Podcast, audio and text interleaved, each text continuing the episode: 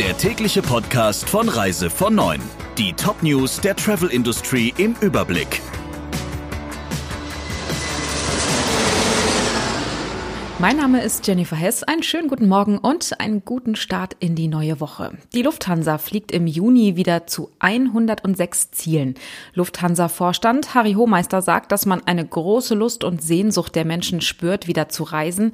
Dem will das Unternehmen mit dem Juni-Flugplan gerecht werden. Für den werden 80 Flugzeuge reaktiviert. Unter den Zielen sind zum Beispiel Mallorca und Kreta. Wegen der verschärften Hygiene- und Sicherheitsvorschriften könnte es während der Reise aber zu Einschränkungen kommen.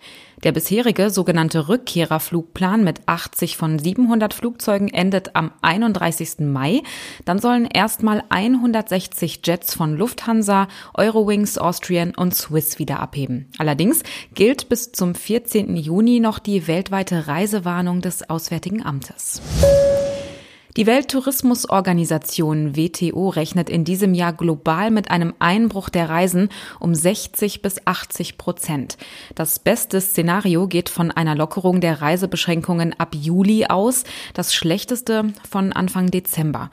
Obwohl im Januar und Februar noch weitgehend normal gereist wurde, ist der internationale Tourismus im ersten Quartal schon um 22 Prozent zurückgegangen und das bedeutet schon einen hohen wirtschaftlichen Schaden. Aktuell liegt die Zahl Zahl der internationalen Ankünfte über 90 Prozent unter dem Vorjahr.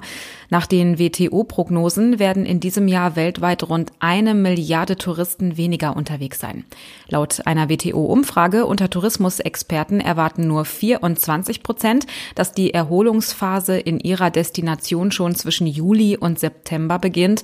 34 Prozent sehen das erst in den letzten drei Monaten. 39 Prozent sogar erst im kommenden Jahr. Österreichs Bundeskanzler Sebastian Kurz will die Grenze zu Deutschland bald wieder öffnen, eine Hoffnung für den Österreich-Tourismus. Er geht davon aus, dass es noch vor dem Sommer dazu kommt. Wir wollen ein Europa ohne Grenzen nach innen und zu allen Ländern, wo das gesundheitspolitisch möglich ist, hat Kurz auf einer Videokonferenz für das Gastgewerbe gesagt. Insbesondere in Deutschland sei die Entwicklung der Ansteckungszahlen wie in Österreich auf einem guten Weg.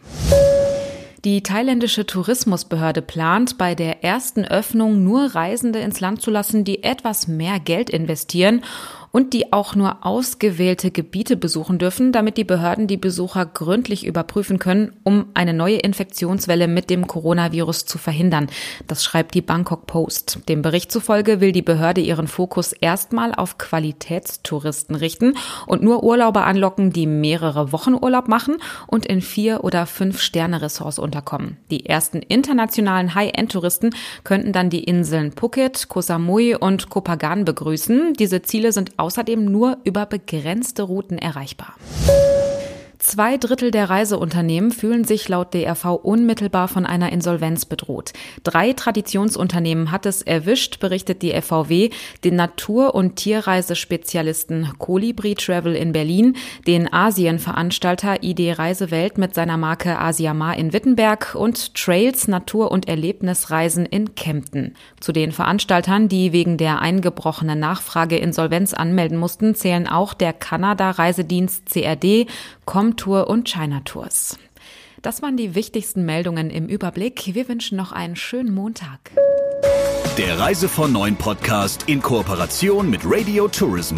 Mehr News aus der Travel Industry finden Sie auf reisevon9.de und in unserem täglichen kostenlosen Newsletter.